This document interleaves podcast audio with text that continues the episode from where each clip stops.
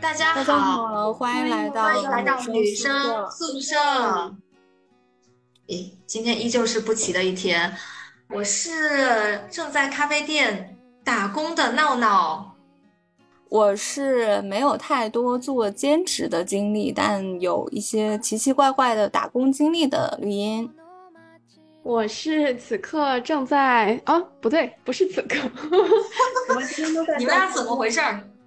嗯，我是这个阶段正在格子间上班打工的波波，上班打卡的波波。所以我们俩，我们三个人已经有一个人脱离了，就是待业状态了。对，恭喜波波，背叛了组织。不如不要，我还愿意躺在家里。那明天把辞职信交上去啊！别了别了，现在找个工作不容易。嗯，其实我们辞职信说一下就可以了，没有那么隆重。嗯，对，所以其实我们今天想跟大家来聊一聊，就是一些呃比较好玩的，啊，或者是一些比较奇葩的一些兼职的经历，就是可能除了正常的这种呃在公司上班的这种的其他的一些经历。因为其实前一段时间，我觉得呃互联网上有一个词。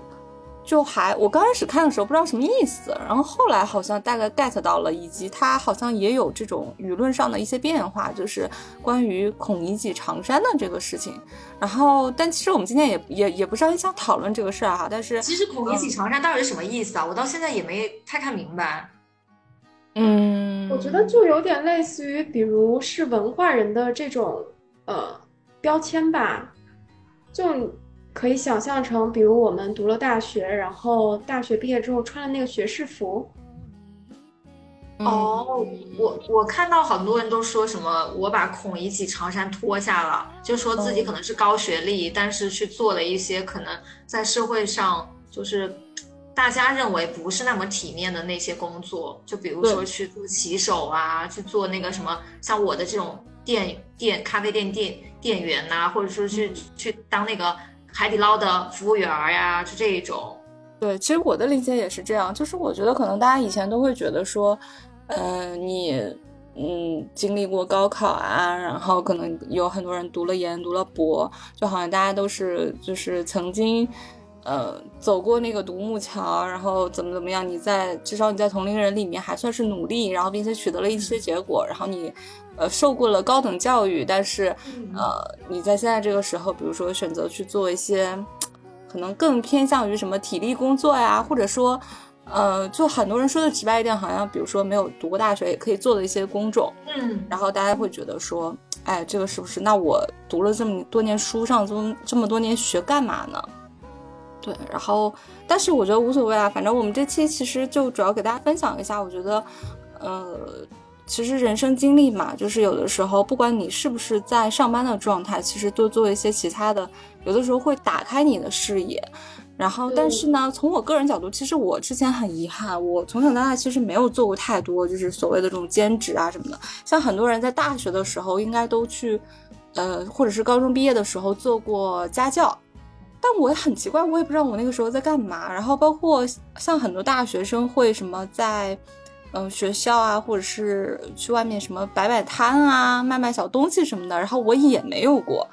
对，所以前一段我，嗯，那我在现在三十多岁的时候，你说的这些我全都实现了，就是我那都是我大学时候的梦想，就比如说我去，我想去麦当劳去当收银员，我那时候觉得很酷，但是我大四毕业的时候去。去应聘，人家已经不要了，人家说我只要那个在校生，所以我就这么多年也一直都没有干这种事儿，到现在就是哎三十多岁了，反倒去去去那个咖啡店做一个兼职，然后我上上周还去摆了个摊嘛，嗯，就挺有意思的，我感觉我是不是在重过青春期呀？我是在弥补什么青春期的遗憾吗？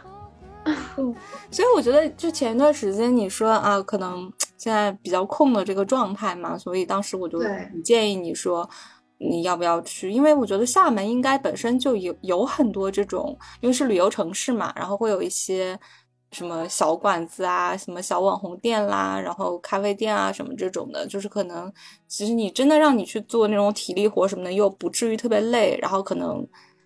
你呃幸运的话，可能还会碰到一些比较好玩的事情、有趣的店主之类的。我之前也是这么想的。先请茂茂给我们分享一下近最近的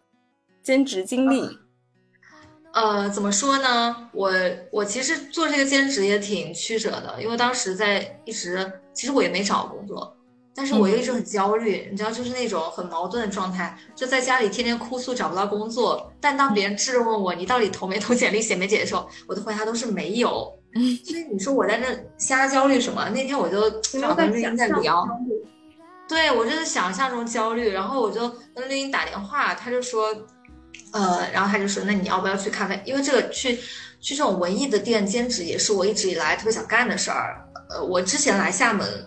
定居的时候，也不叫定居啊，来厦门工作的时候，其实我就是想空出这么一段时间，在一个旅游区去干这种特别文艺店的兼职，但一直就是拉不下脸嘛，就是感觉哎，好像还是想这。还想去公司就赚一些比较多的钱的这种工作，就没有一直没有去。那那天他正好跟我说，哎，那你说你要不要去一下？反正这段时间你给自己就是一个一个时调整的时间。他有句话特别打动我，他就说那个，呃，因为他在上海，就是他去 这这种嗯兼职嘛，他养不活自己嘛，不然他就去了，他让我替他去体验一下。这句话就嗯，我突然就觉得可以可以可以。就是我去替他体验一下这种 这种兼职，啊，我就我当时自己也挺巧的，就厦门有个花鸟市场，那条街全都是卖花的。我正好那天跟我嗯跟我朋友去逛逛的时候，正好就路过了这家店，是一个特别文艺的一个墨绿色的装修，它的那个门旁边全都是绿植，就挺适合作为那个网红拍照打卡景点。正好在上面插了一个牌子，招聘兼职。哎，我当时就挺有兴趣的，但这也没进去嘛。后来我就在网上搜了搜，我发现哎，是一个文艺的店，然后店里全都是那种复古的美式装修。我就纠结了两天之后，就跟我朋友说，哦，我要去那边做兼职了。然后就正好就进到那家店，老板正在吃饭，就跟我聊了聊。哦，我还想跟着，就就这么定下来了。你说谁做兼职会跟老板聊一个小时？就是基本上大家把互相的把那个家底拉出来聊了，就他有一句话让我印象挺深刻。我们老板是广东人嘛，就你们能想象，就是我当时听到他是广东人的时候，因为我特别喜欢广东人讲话嘛，我就特别激动，我说我说老板是广东人，太棒了，我超喜欢粤语什么的。然后他那他在那边的表情就是哦，广东人会讲粤语不是很正常吗？就我们俩之间的对话就就就一直都是这种，我特别激动，表情丰富，他是一直。嗯，就特别冷静的那种，就到最后我们俩就有讲了今年的就业环境很困难，他就说那个呃南南方州呃南南都嘛有个记者，他就是找不到工作之后就去当美团骑手了，他觉得挺遗憾的，就说大量人才被浪费。我们就聊到这，后来就又聊到了特斯拉嘛，跟未来，我就可能说了某些公司 HR 不是特别的呃友好。我们老板就怼了我一句，这句话我我我我就气死了，我没跟你们讲。他说，那可能这个 HR 只是这么对你吧，就这么阴阳阴阳的来了一句，我就很气。然后这样，等你兼职结束，我们曝光一下这家店吧。这说说 什么呀？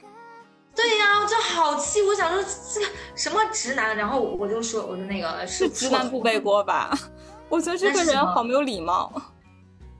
啊，对他，他就他就这样，就是，然后我就发现我们老板其实没有什么亲和力，我他就叫我上班了吧。然后我们这个上班时间其实是分为，老板就是以一种他已经是老板的态度在审视你吧，在 PUA 你。对我其实挺不爽的，我就想说那个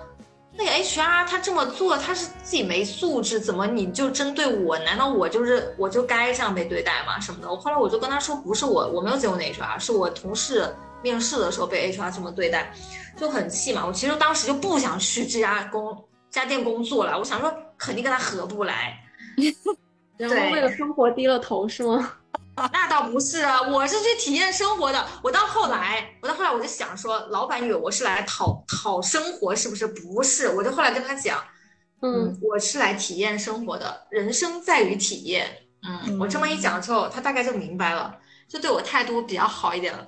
我就哎，真的哎，我跟你说，这这点啊真的是很多。我看到有很多人讨论职场，说你去公司的时候，就是那种，比如说呃结了婚生了娃，然后并上有老嗯下有小的这种有房贷压力的人，就是被公司嗯压榨最狠的人。但是你看那些为什么说零零后整顿职场呢？因为零零后嗯很多其实家庭环境、家庭条件、成长环境已经非常好了，他也没有这种生存的压力，然后。就是大家来职场，就是都是啊，这个班我我想上就上，我不想上我就辞职走人，我就怼你。所以，所以他们有其实是，呃，整顿职场的这个前提是有他们是他们有这个这个底气在嘛，对。所以你说的这个还我还觉得好像还正好印证了这件事情。就当你觉得这份工作对你来说可有可无的时候，反而人家对你是客气的。对我这个班嘛，他当时跟我说是要招全职，然后说可以包住，还可以包吃。我就跟他说我不需要你包住啊，我就当兼职就好了。我们这个班就是分为两个班嘛，上午十一点半到一点半，然后三五点半到晚上九点半。我当时想，哎，还可以嘛，那就是一天有很多时间可以活动，那我就白天也去，晚上也去。那结果第一天去的时候发现不是这么回事，因为我当时想的是这么一个唯一的店，我在里头其实可以像偶像剧那种嘛，就是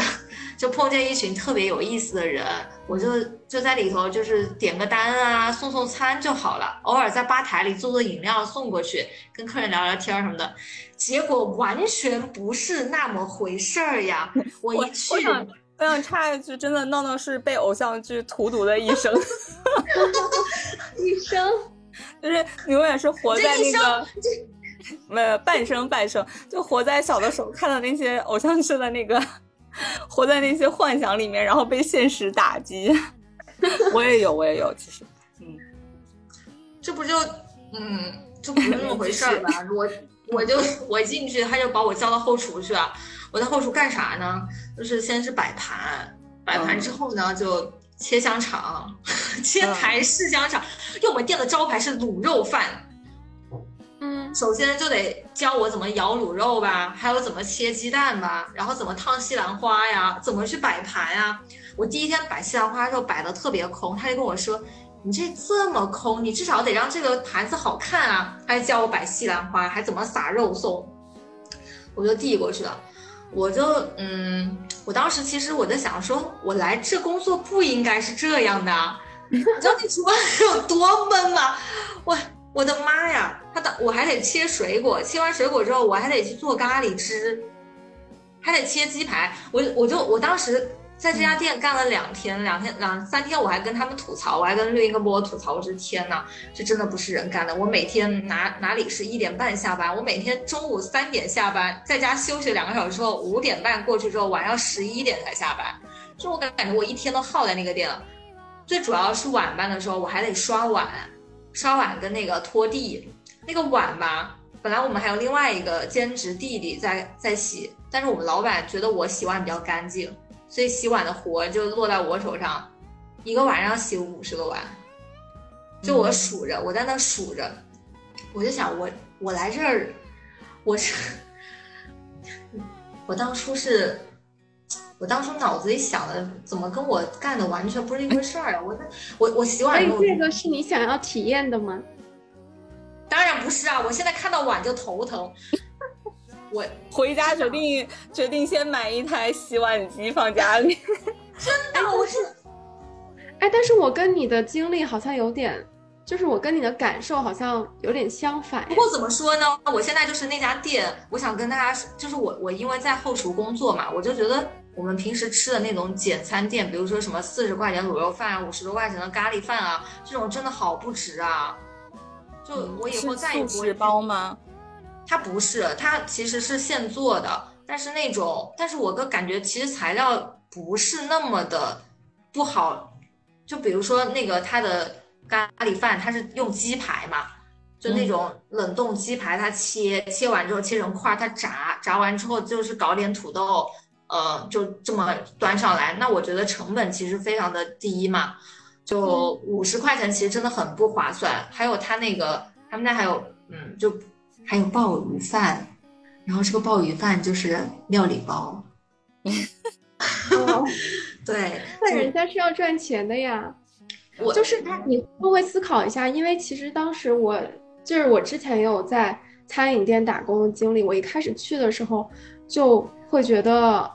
客人来这里吃饭好不划算，但是打着打着，慢慢就好像你就变成了资本家思维，是不是？对，是的，就是我会把自己放在那个老板的脚，放在脚老板的位置去想这件事情。如果你是老板的话，你肯定就是要拼命。首先，你要，呃，你为了提高你店里面的利润，你要压低食材成本。第二个就是你要拼命的对员工进行压榨。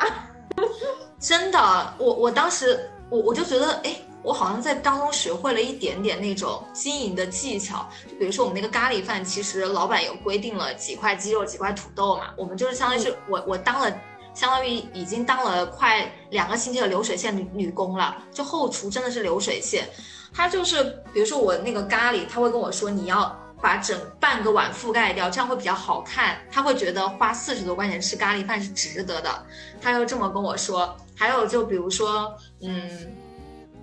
他有一些话术嘛，就比如说，他就跟我说，你在点单的时候，因为我有时候会帮客人点单，他就会说，你不要去问他你要喝什么，你一定要直接给他选择，就是说你喝冷的还是喝热的，这样他才有可能顺着你的话去点一杯饮料。如果你直接把选择权交给了他，那我们就没有办法获得一杯饮料的点单了。他会教我一些这种技巧，嗯。还有比如说，就是如果我们的招牌是卤肉饭嘛，比如说一桌客人都点卤肉饭，那他就会去找客人去交涉，就是说，哎，这是我们非常宝贵的一个呃招牌。那如果你们都点这个，那别桌的客人可能就吃不了了，因为我们限量。嗯，他就会这样子去去去去做一个比较委婉。懂为什么为什么要限量？为什么是真的限量吗？其实不是限量，它但是它一天的产量有限。那呃。他就因为卤肉饭其实也不是特别贵的嘛，就它定价算是我们那个主食当中比较便宜的，所以他就他就肯定是不太希望大家都点这个。哦，嗯，还有还有这样的说法。嗯，对呀，就现在我我现在就是在后厨就非常机械的工作，就是我特别忙的时候，可能我们七八个桌子的客人全都来了。呃，基本上一桌客人都会点两三百的东西吧。我每次看到他们的时候，我都在内心呐喊，我想说，你们傻不傻呀？还来我们店里点薯条，自己回去炸不行吗？这还有那种鸡块呀，就是那种超市买的胡椒味的鸡块，然后空气炸锅炸一炸的那种是吗？对呀，就炸一下。我就想说，我以后啊，我以我以后再也不去这种店了，我自个儿回家买了炸。还有那种就是我有时候我老板不在吧，我在后后厨操作，他没有盯着我嘛，我就会多给客人一点鸡块，就是那种咖喱，我多咬几块，就嗯，就有一次被我老板发现了，他说你那个卤肉饭你再少四块肉，就就让我咬回去了，嗯，我就你知道我我就感觉我我每天是我老板招我，他肯定心里在滴血，他想这人怎么老 老是胳膊肘往外拐，我觉得嗯，有时候就特别想。难受，我我昨天我朋友来找我嘛，就准备去我店里吃饭，我就拦着他们，我说千万不要来我店里吃饭，你们去别的店，我吃我我下了班来找你们，因为我们店其实也卖蛋糕，但是我就发现那个蛋糕它其实是从别的店买回来的，然后打包好的那种塑料盒子装着的，它就放到冰箱里嘛，就是客人有需要点的时候，他再拿出来摆盘。嗯，要卖四十多块钱，其实也不是他，就是这个店里他自己做的东西，只有只有那么一点点，其他的都是半成品啊，或者说是那个找别的店买过来的。哇，我我就嗯，我现在就每天就觉得真的是。但其实因为客人付的费用其实也包含了，比如说这个环境以及你们的服务嘛，对，所以。呃，单纯从它实物的角度上看，其实可能就是不划算的。其实像上海，我现在觉得很多这种品牌连锁的店，它都会变成这种什么呃，就是中央厨房，然后预制包嘛，就是你会觉得现在在外面吃饭，就是经常碰到那种非常没有灵魂的，就是就是好多人说什么。我没有想到我们蛋糕也这样哎。但你想，如果你们你没有自己做做蛋糕的话，其实是一件很麻烦的事情啊，对吧？而且还要专人去去做啊什么的。这个我觉得好像我以我以后就不会去进这种就是做饭，就是它的菜品特别杂的店嘛。就比如说它又有主食，又有饮料，然后又有蛋糕什么的，那我就大概就会知道这种店很有可能就是从外面进的货嘛。是因为我我最近有一个就是他很喜欢研究吃，然后也很喜欢吃各种各样好吃的东西的一个朋友，他就跟我说，他现在去外面就是尽量都不去那种就是连锁的，就无论是。就是大牌一点还是怎么样的？就像我这种对吃饭没挑剔的，可能我现在随便就是那种商场里面的我都 OK 嘛。但他就说他尽量都是选那种就是单独的一个店，就他就会觉得吃的东西没有灵魂。然后所谓的我我也不是连锁店，我也都是那种家庭作坊。是有的时候你确实觉得那个预制包加热跟现比如说炒出来或者现做出来的那个东西确实是不一样味道。对。但是其实从商业的角度来说，任何一个品牌它要做成连锁的话，它可能都是要走这种批量的呃商业化模式嘛。对，一个是压低成本，然后对，一个是统一要求，统统一就是流水线工程。你们不好奇我的薪资吗？哎，那你一个小时多少钱？你们猜呀？你们觉得多多少钱算比较？上海一般是多少？哦，绿茵可能也不太清楚啊。当当时你们做兼职的时候，也你们你们一个小时是多少钱呢？我其实也没有这种嗯固定在一个地方做兼职的经历吧。除了我去年在英国念书的时候，但是在国外的话，它的一个薪资水平跟国内肯定很不一样嘛。啊，那肯定。国外的话，一个小时是十磅，也就是八十块钱，这么高。但是这是他们的一个平均最低的。薪水了，哦，我这边一个小时就二十块，算上汇率，嗯，二十块钱。呃，我我我对小时有点没有概念，所以这种比如说你去做一天要，现在现在闹闹是一天几个小时啊？我如果我你像我周六的话，我整天都会耗在店里头，大概是从十一点一直到晚上十一点。这么久吗？那你们的薪资是日结还是月结？到现在也没给我结，我也不知道是什么 怎么结。我就我就问我们其他的兼职嘛，因为我们有一个兼职是是一个大三的男孩子，然后我我就觉得挺有意思的，就现在的零零后就真的很成熟哎，就。我还问他们，我说那个钱怎么结算？他们就说，哎，我不在乎这个钱，我是来打发时间的，我也没管什么时候结算。就是我们兼职都是这种人，就不是很 care 什么时候结算那种。我想说算了，问他们也没什么用，就大家都是来打发时间了。你想，老板就在想怎么 招了这么一群人。这样的话应该会是月结吧？因为我当时兼职试工的时候是。按次结，因为老板他不会确定说每周给你排哪几天的班，他只是就有点类似于一个试用期，然后他就是按照你去的次数，每一次给你发薪水。按次数发的话，其实到手的工资会高的，他就是按照你做了几个小时给你算。那后面变成常规的这种兼职之后，老板就会按月结，但月结的话是要扣税的。所以算下来的话，其实没有日结或者次结的费用那么高。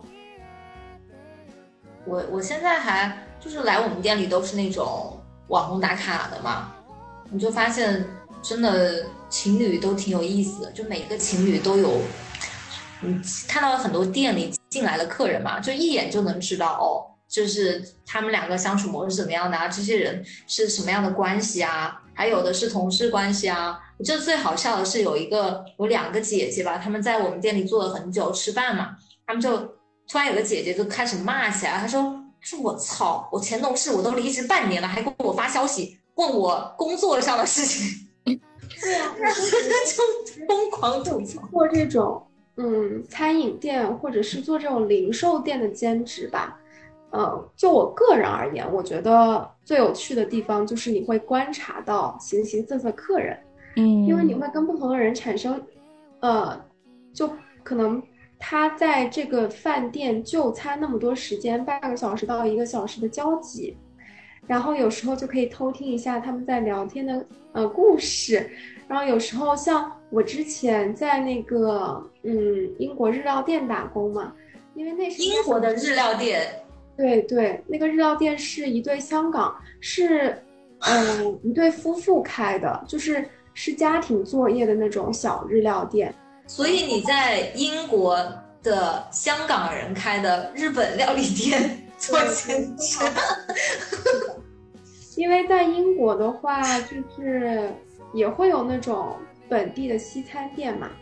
但西餐店的话，因为外国人客人就本地客人会比较多，那说英文的要求就会比较高，所以他们倾向于招，呃，印度人啊，或者是英国本地的兼职学生。但是如果像亚洲人开的话，他其实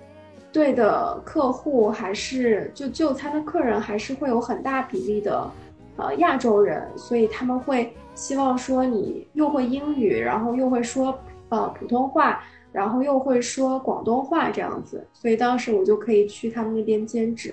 然后他开的那个店是一对夫妇，他呃老板娘是香港人，她是在英国那边出生的香港二代香港人，然后她的老公是马来西亚人，所以就交流。那你们沟通用的是中文吗？我们沟通用的是粤语、广东话。哦，然后就是我觉得很有意思的是，嗯，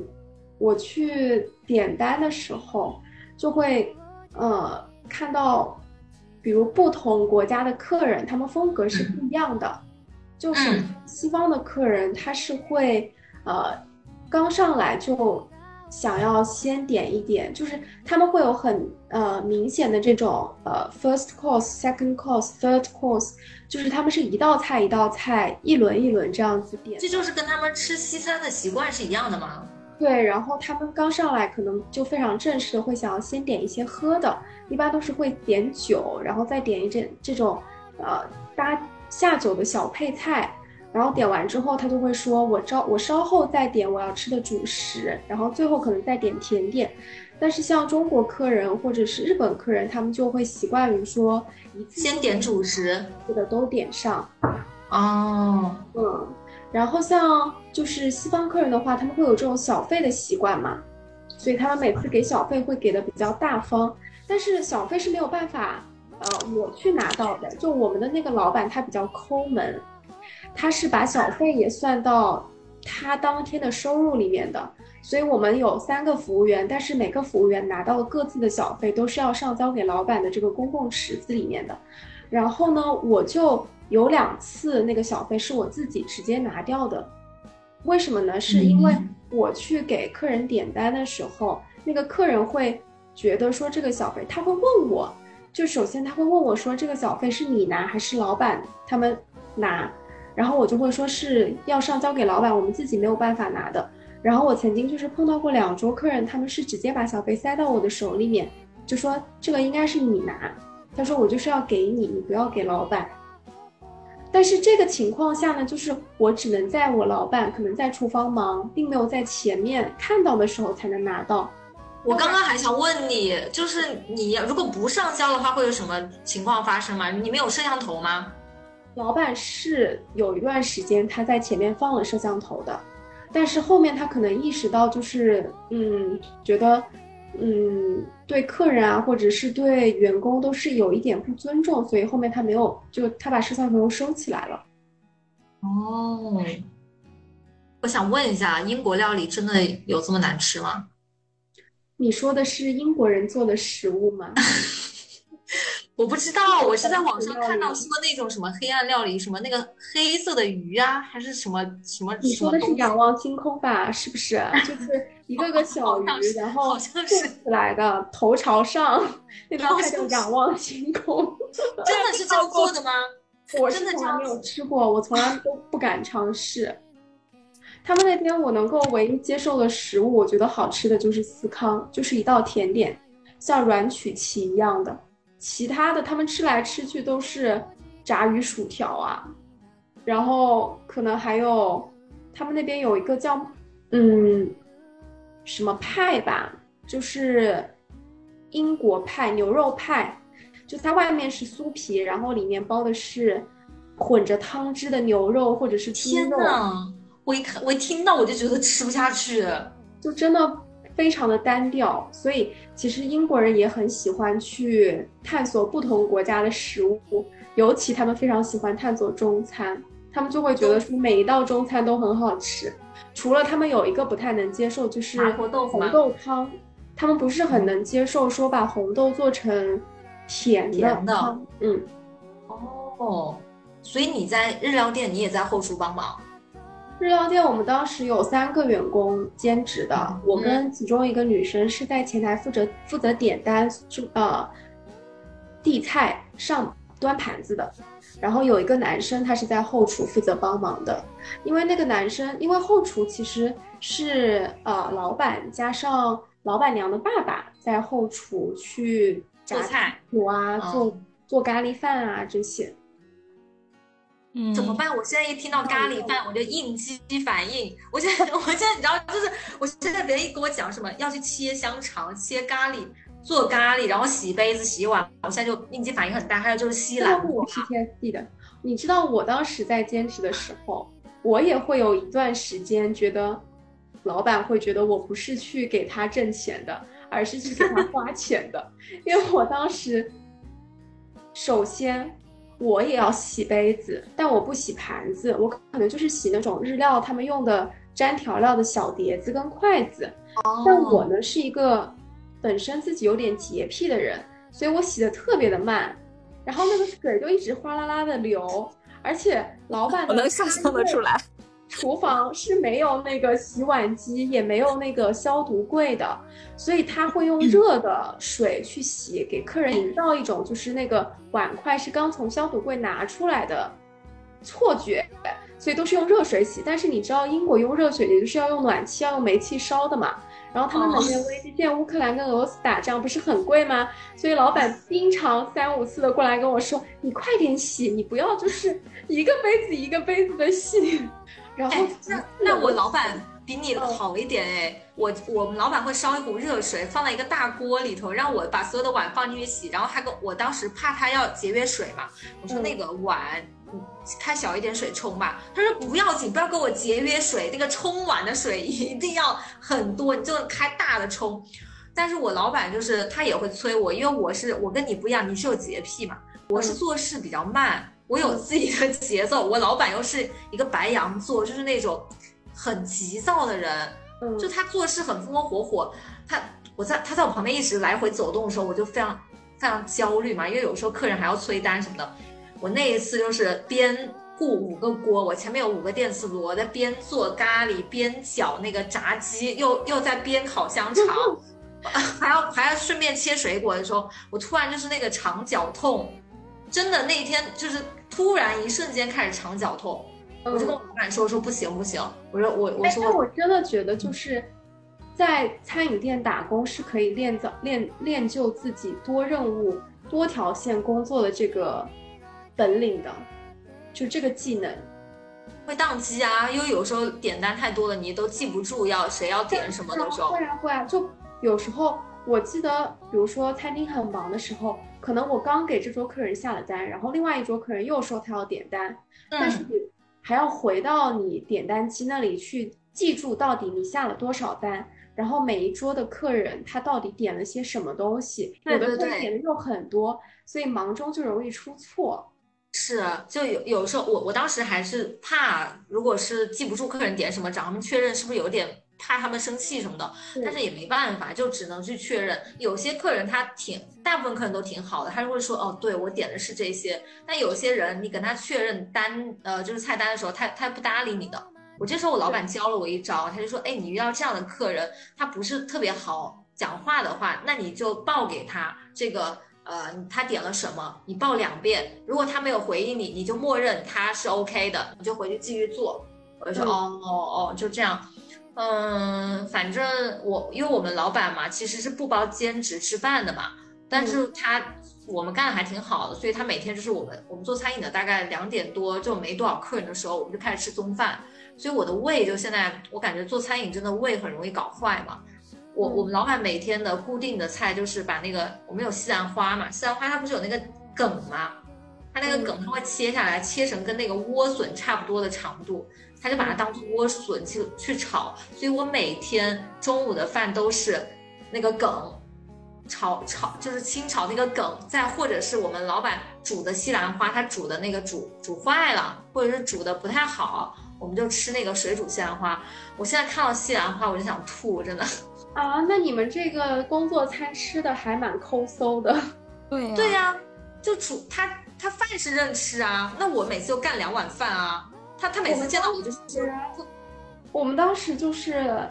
呃，也分下午班跟晚班。然后每次做完了自己的那个 shift 之后，老板就会让你去点一个，呃，餐厅就是餐厅菜单上的菜，或者是餐厅菜单上的饭。但是有一些贵重的，比如说像刺身啊、鳗鱼啊这些，它是不能点的，其他的还是可以点的。那你老板挺大方的呀，你基本上都吃什么？英国就是可能是英国默兼职默认的一个约定俗成的惯例吧。就我也有问过我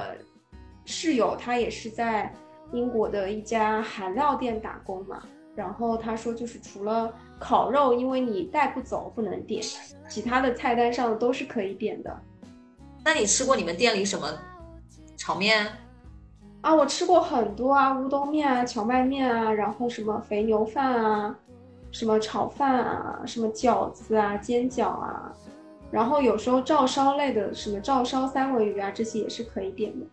我好羡慕你啊！我是真的是吃西兰，我我我感觉我再吃西兰花，我就要自己变成一只西兰花了。但是我确实就是很认同你说，在餐饮店打工，他可能很容易把胃搞坏。因为我当时主要上班时间是下午五点钟到晚上九点，然后晚上那你不是跟我差不多吗？后其实还是要打扫那个餐饮店的。就是关店，他不是要打扫内部啊，然后老板做一些清算嘛，所以基本上要等到九点半、九点四十才可以走，然后回去我已经十点钟了，这个时候我才可能坐下来吃晚饭，然后一吃可能要吃到十一点多。其实是不是那个胃，我我感觉是我在做饭的时候，我其实已经饿了，我就但是当我要吃饭的时候，我已经饿过了，我没有胃口了，就是还是饿，但是没有胃口。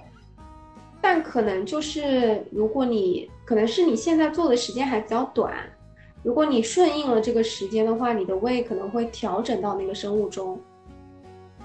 哇，我我只是觉得每天晚上十一点下班就挺累的，就一呃，我感觉我这个工作没有任何自己休息时间，跟全职差不多了。主要因为它其实是体力的消耗，然后体力的消耗就会让你整个身体非常的疲惫嘛。疲惫，因为后厨它是很特别闷，闷的时候人的呼吸又不畅，又容易头晕。再加上有时候，有时候晚上洗碗的时候腰就很疼嘛，腰背很疼。对，然后我当时很明显感觉是，如果正好碰上了姨妈期，那真的是 生不如死，因为有有有，我还要站很久，都没有坐的时间。我们老板有时候会让我们做一下。我们我们老板娘挺有意思的，她是周末才会来。她上次给我们带了那个呃巧克力熔岩蛋糕，就给我们吃什么的。他是我们店里所有文艺的装饰都是老板娘出来的。老板就是一个特别实际的理工男吧。嗯，他跟我说他是绝对不会花一千六百块钱去看演唱会的，就他的消费观不一样。刚才什么声音啊？你在打蚊子吗，波波？是的，你们听到了吗？就是这么大声音，听不到。啊，你不知道，深圳这边都已经入夏了，然后每天就超级多蚊子，要跟蚊子斗智斗勇的。哦，我我想插一句，我那天正好跟波波见面了嘛，我去深圳找他，我我从香港回深圳的时候，正好跟波波一起。哇，本来我们约的是六点半，是不是？对，约的是六点半，在那个一个商场见面。结果我到的时候，波波还没到。哎，但是我也没有到很晚吧？那你也是迟到了呀？哎，反正我挺习惯你们俩这样了。就那个，而且我吃的是椰子鸡。我听说深圳的特产就是椰子鸡，我挺意外的。是我告诉你的吧？是啊。哎，哎呀，那我们聊完了我们两个的兼职经历，我也很好奇，绿茵有一些什么样的兼职？我想绿茵应该不是在像我们这种餐饮去做兼职吧，因为真的还蛮苦逼的，做做餐饮的兼职。对，其实我刚才听你们两个说的时候，就是就是那种，比如说什么洗盘子啊，或者是点单啊什么这些，我确实没有经历过。但其实你们俩说那个，比如说。呃，吃饭不规律啊，什么胃会搞坏啦什么的这种的，我就我又有一种似曾相识的感觉。这不就是之前那种加班到半夜，然后晚上回来，就是你你又觉得会饿，然后有的时候也是像那种，比如说，其实晚上六七点钟，我之前有一份工作，其实也可以去吃饭，但是我就经常没有胃口。然后你过了那个时间呢，你又会到很晚，到半夜才下班到家。然后这个时候呢，你又觉得好像不吃点东西会睡不着，所以你可能会点份夜宵，或者是吃点零食之类的，就这样就会非常迅速的让你胖。就我以前我也以为我是吃不胖的那种，但是后来我就是大概经历了两年这样的时间，我发现真的太容易胖了。就是你吃一个是饮食不规律，再一个是你吃的晚，就很很容易不健康。我我是觉得这个对我的影响倒不是那个胃上面的，就是我胃现在还好，就是毕竟时间短，我我我感觉是这样吃嘛，到了晚上十二点又吃，很容易便秘。嗯，真的，就 我我还挺担心。好了好了，我你你你讲你讲你讲，嗯，对，然后。呃，再回归到我自己经历的话，其实我蛮想跟你们分享一下，就是也是我今年就是空下来的时候，然后突发奇想，就大概在呃过年的时候，因为我今年过年在家待的比较久嘛，然后二幺四应该是过了正月十五，是今年是正月十六还是十七来着？然后我们大概提前一周，我跟我两个朋友就忽然说，哎，我们去卖花吧，我们去情人节。因为我们三个人也没有经历过说，哎，像上海，我不知道现在其他地方可能也是，就在流行那个什么摆摊啊、市集这种东西，我们就说说去。有厦门现在也很流行，厦门也流行，对吧？我觉得一个是可能待业失业的人比较多，然后大家都在想找什么副业，然后摆摊又是一种比较没有什么门槛、成本又比较低的，非常的累。我觉得摆摊的累在于一直要躲城管，我就我就之前我自己的经历，其实我自己的经历其实就是呃，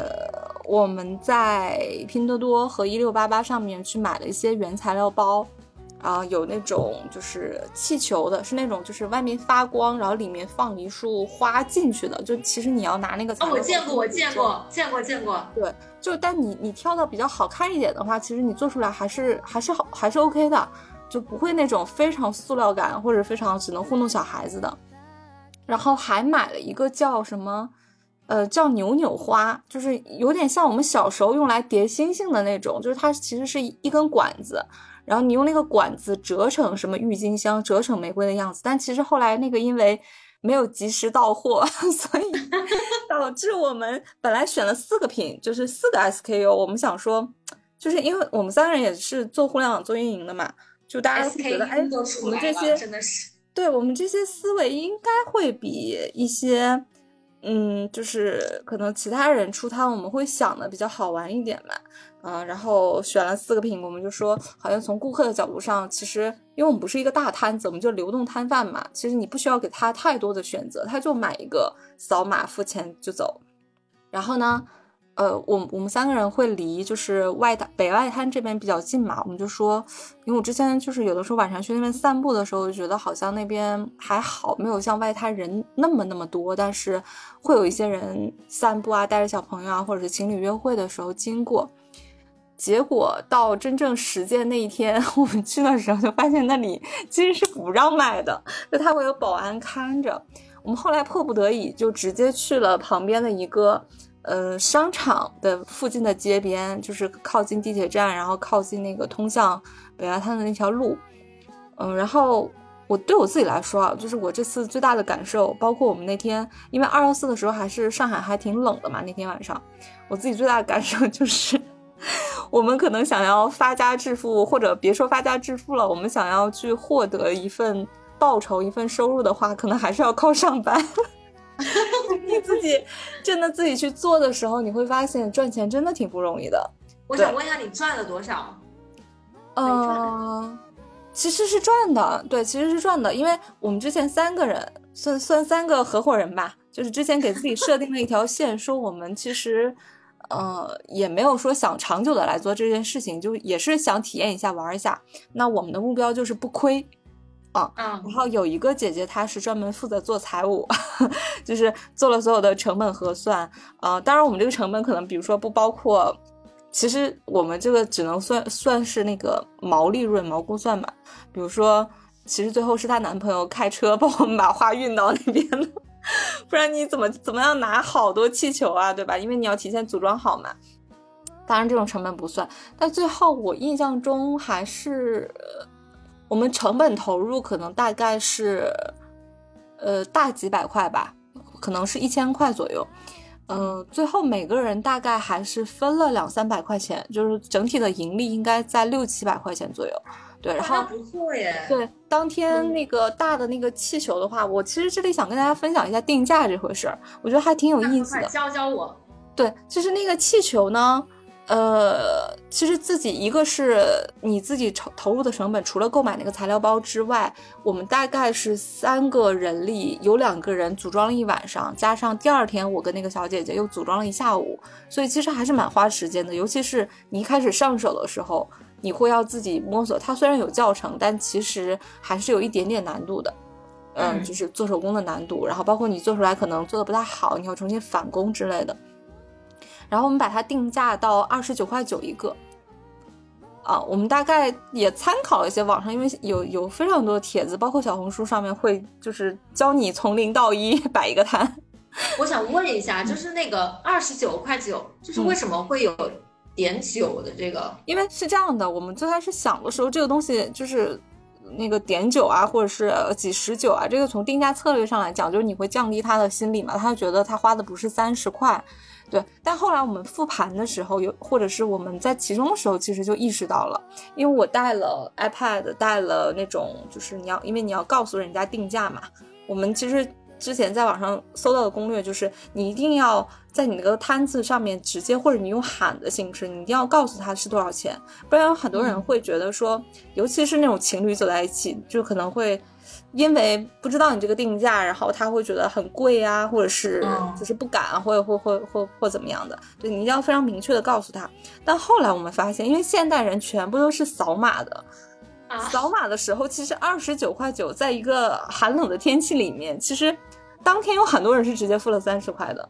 他其实不想输那个点九，对，且我们在复盘复盘的时候发现，二十九块九其实定低了。当时我们觉得啊，就一个一个破气球嘛，就卖这个价格。我们准备了三十个，我们其实当时还是挺怕卖不出去的啊。然后，但实际上会发现挺好卖的，而且当天节日嘛，其实大家其实真的不太在乎那个到底是二十九块九、三十九块九还是五十九。就很多人呃说一下你们多少钱，其实他已经拿出手机在准备输了，就。就当天这个价格，包括很多人走过来的时候会说，哎，说前面好像卖的比你们贵，因为这些东西都是就是拼多多上面买的嘛。其实大家可能差距外形差距不会那么那么大。如果我是顾客的话，可能会问你能不能九块九卖给我。嗯，我们在当天的感受啊，就是最后大概呃，基本上可能回家的时候就剩了两三个吧。其实大部分人不不太关心价格。啊，然后呃，会有一些人，就是我印象中好像有一个大哥，他带着小朋友跟我们稍微讲了一下价，然后我们到卖到最后那天也比较晚了，我们说就是好像最后促销价大概有那么两三个是促销价卖出去的，但大部分人真的不太 care。对，然后包括当天啊，就是就是你们，我觉得你们平时对我的印象应该也不是那种非常非常外向，或者是按现在就是非常。E 的那种人，但是我发现，就是就是那个，哎，你你不知道那个九人格，对对对对对，就是有很多人 E 就是比较可能外向啊，或者是你的能量来自于外界，然后 I 就是呃相反的比较偏内向什么的。我应该是 I 开头的，对，但是当后来我也是 I 耶，我是 I N F P F F P 什么的。我觉得我们可能都比较 I 吧。然后当我置身那个环境的时候，其实我发现我非常放得开，就是不管是朝呃就是来往的人叫卖啊，或者是去跟这些人去聊天啊，在他们付款的时候，因为我们还从我们的互联网思维里面 去额外的增加了一些，比如说呃，我们还你买的时候还有一个抽奖环节。啊，然后我们去买了那个刮刮卡，就是你买完的时候你可以去刮，然后这个刮刮卡刮出来呢，有可能是呃一张就是手写的那个情话的小纸条，因为情人节嘛，对，然后还有一部分是你可以去得到我们买的彩票，然后这个彩票就你可以自己去兑奖，对，如果抽中了就归你，就是制造了一点这种小惊喜。对，然后以及我们还去做了那个小的气球，就是去把它把那个气球熬成那个小狗啊，然后那种小的造型，小玫瑰花什么的那个，呃，不是玫瑰花，那个叫什么花的那个形象。然后如果有小朋友的话，我们会太阳花送，对，会会额外送他小气球的那个造型也蛮可爱的。那些造型是你们自己做的吗？对。哇哦，好厉害呀！嗯，之前其实投入的人工也是也也是不小的，对。嗯，哇，我我跟你们上次拍的照片呢，我摆摊亏了十五块。哦，那也不差了，只是亏了十五块而已。天哪，这亏了十五块不差。我我就是定价定低了，而且我卖的是吃的，我感觉选品没有选好。就大家都不太敢吃我们做的东西，就是他们就会以，因为特别是奶油蛋糕嘛，就怕它不干净，所以到最后我就干脆直接喊我说我是从山姆批发过来的，我们自己做的奶油，所以这个蛋糕你们放心的吃，山姆同款，大家才敢来买。但其实这也是一个产品亮点呢，就是你在向他们销售的时候，我发现就我搬来深圳之后，只要天气不下雨，外面摆摊的人还蛮多的。然后有一次，我是在我家街角，就是我家楼下的那个街角，就发现有两辆非常好的车，一辆是就相对来说，我觉得算是比较好的车，一辆是奥迪 A 六，然后还有一辆是，呃，宝马 Mini，嗯，结果呢是那个 Mini Cooper 吗？对，Mini Cooper 是后备箱。然后结果就是这两辆车的车主，嗯，从里面走了出来，然后支起了一张桌子，开始卖柠檬茶，还有什么咖啡，好像是。对对对对。我觉得，嗯，这些人是来体验生活吗？就是看上去好像也不差钱，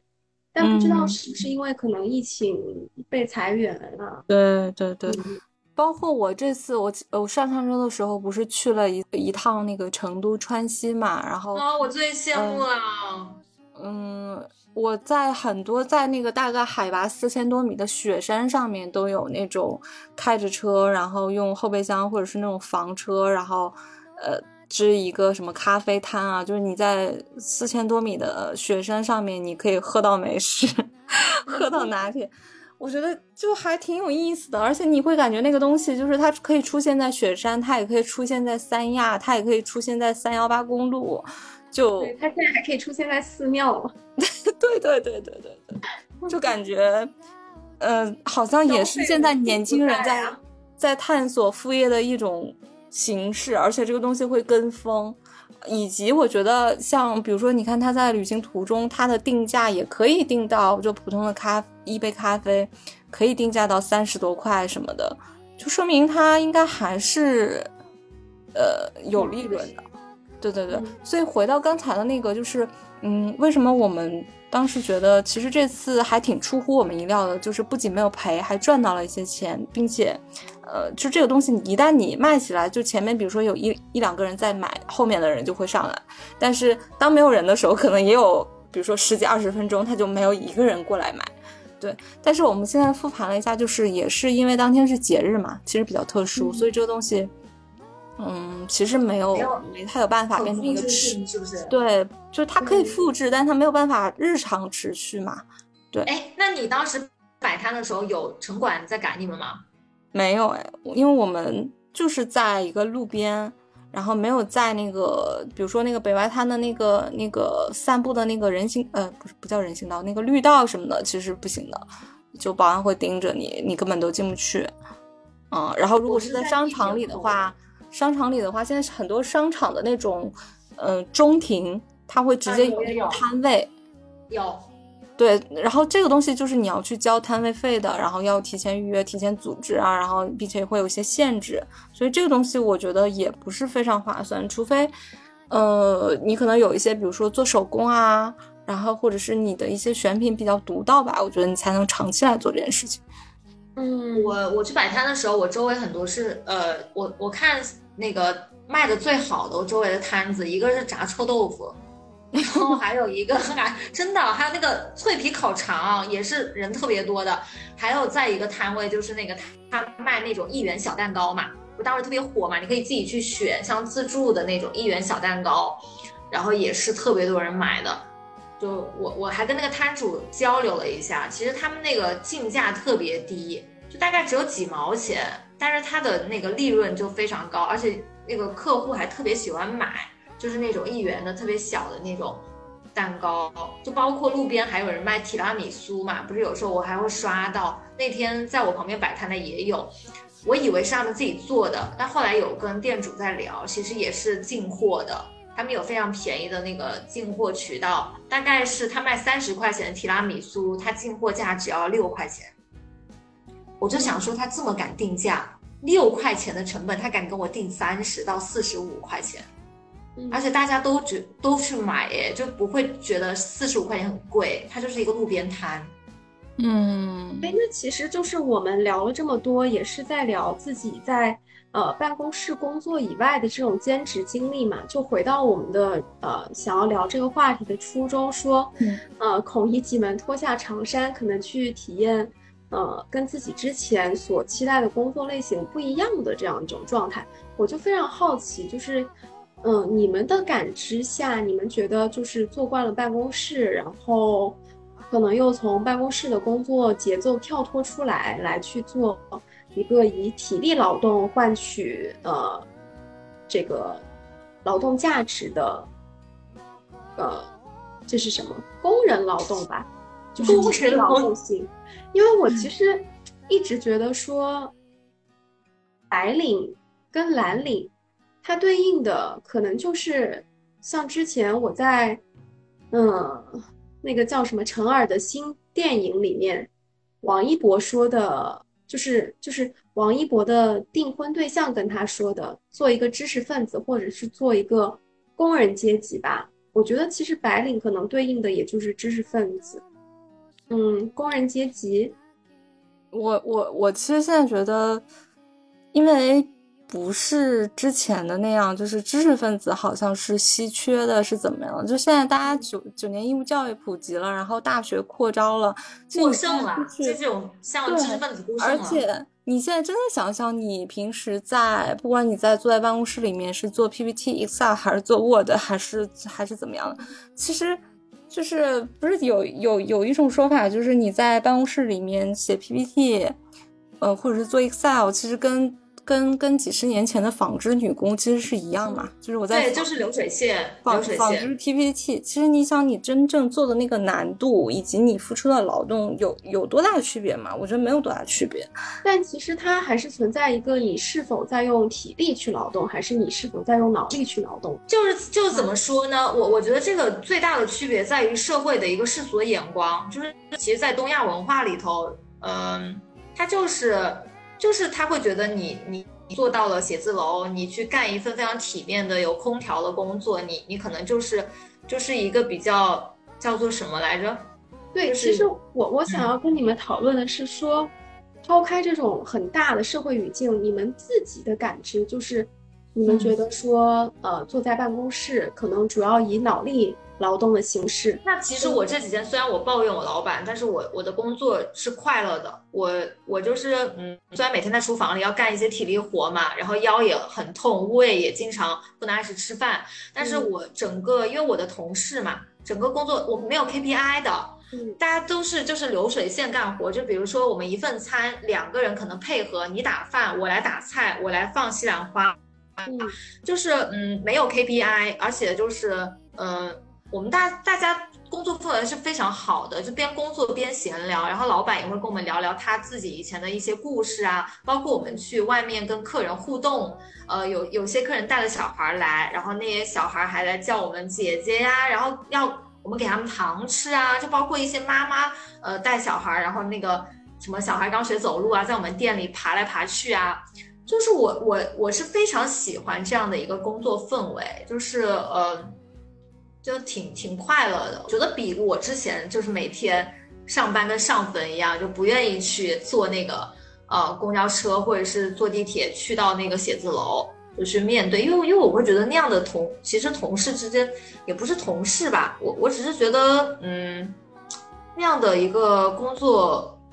氛围是其实，在高压下的，我的压力是很大的。就因为我要面对上司，我要去汇报啊，还去开会呀。然后有些同事你也不是很配合嘛，因为大家都有各自的工作领域，还有的要争资源呐，包括那个什么，比比如说是那个程序员的那种资源啦，还有还有产品的排期啦，就是你没有办法马上能够实现自己的这个工作上的一个需求。但是像我们干体力活的，在店里头，你接触的都是实实在在人。你做的就是实在那个东西，我我今天比如说做了一百份餐，那我就是能够靠自己的力量去完成这个东西，就是我我觉得除了这种体力上，还有就是可能薪资比较低一点，还有医社保医社保的问题之外，其他的我就觉得这个这份工作对我来说是快乐的，至少我在心理上，我头脑上我是没有很多负担的。嗯嗯。嗯，那我觉得其实闹闹刚才说的也是，也也相当于这个答案嘛，对。对。然后，其实我自己的体验是，我会比较清晰的认识到我，呃，我因为因为我在体力上我知道我是没有优势的，所以我会觉得我我肯定还是注定是更多的希望，或者是更多的是应该客观上的分析我的我的优势，肯定更多的还是应该在脑力上面应该。是在格子间里面，或者是怎么样的？但是呢，我现在会觉得说，为什么我也挺鼓励大家，就是去尝试一下、体验一下。包括如果你真的觉得你原本的工作会让你，就是像刚才闹闹说的，每天上班如上坟啊。然后我不是说鼓励大家辞职裸辞之类的，但你可以去体验一下，对，或者说换个脑子。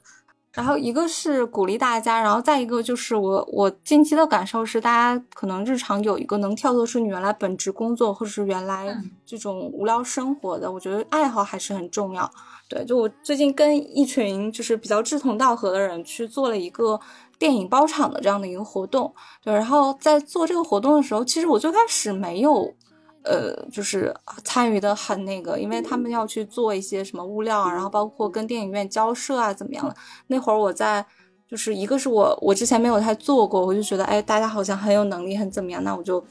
我就打打酱油吧，就帮大家辅助的做一点杂事。然后包括我不是去川西旅游了嘛，其实那个时候经常信号不太好，对。然后当我回来就是真正去做的时候，会发现非常的幸福。而且也可能是因为我碰到了一群人，就大家可能都不太搞事情，而且有很有脑洞，然后执行力又很棒很棒的。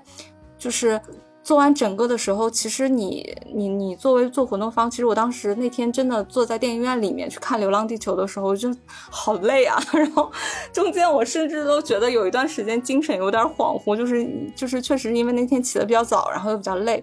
但是做完之后，你会发现这个东西被现场观众认可，包括被主办认可的时候，啊，你就会觉得哇，好幸福。然后，并且这个东西虽然它可能占据了你之前的时间精力，然后包括你做完了之后，我们甚至还要去做复盘、做整理、去出图啊，去干嘛的，但真的很幸福。对，然后这个东西，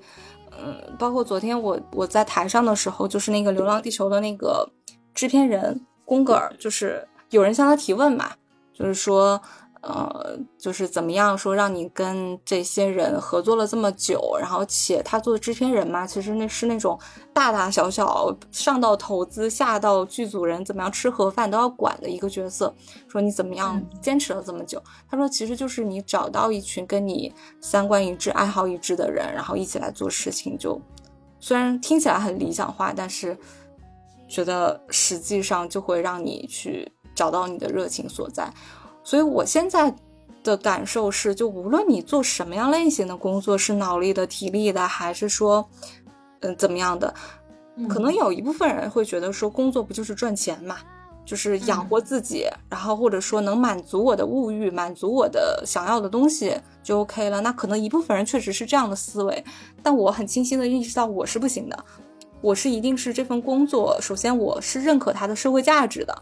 对，然后其次，嗯，呃，我不是说希望这个工作一定要好玩啊，或者一定要就是比如说像我跟闹闹这种啊，什么接触明星啊，对吧？接触一些好高大上的一些东西啊，让我可以发朋友圈的东西，我觉得也不是这个，而是它本身这份工作的运转的逻逻辑能够让你感觉到你是有价值的，然后你每天也在期待上班，就。嗯，说每天可能有点过分啊，就是你大部分的时候还是能够期待上班，期待就不排斥，就至少不是说我我不想拖着脚步去上班，我每天还是能够轻轻松的，就是迈着脚步去上班，我觉得这样就可以了。是，所以我的感受是我可能我我了解自己的话，我还是要找到这样的工作，我才能长久的做下去。嗯。我是感觉你们两个刚才说的点，我都非常的认同。就首先，其实我感觉你们在聊到呃，你们最近做的这些事情能够让你们感觉到快乐的时候，它其实是一种及时的满足。就虽然说，呃，可能很长一段时间我们都在强调我们要给自己去训练自己能够延迟满足的这种能力，因为在。呃，人生阶段它很漫长，然后工作它也会持续非常长的一段时间。对于大部分人来说，那么如果是正常的按照上班族的节奏来说，可能跟一个项目，呃，它也是需要花费很长的人力、物力跟时间段的。那我们是没有办法在很短的一个时间内之内看到它的这个直接的成果的。那在这个过程中呢，可能我们就会要去忍受。他的一些反反复复的折磨啊，然后跟不同部门的一些沟通啊，然后再去期待说，等到最后可能是很很长一段时间之后，他才能够给我们带来一种成就感。那有些人的这种快乐，有些人对于工作这种背后意义的追寻，就在这些非常长的琐碎的，呃，工作节奏中被消磨了。所以，我们才说要去强调自己。获得延迟满足的这样一种能力，但是其实从人性的角度来说，我们就是非常的去，我我们就是愿意去接受及时满足的，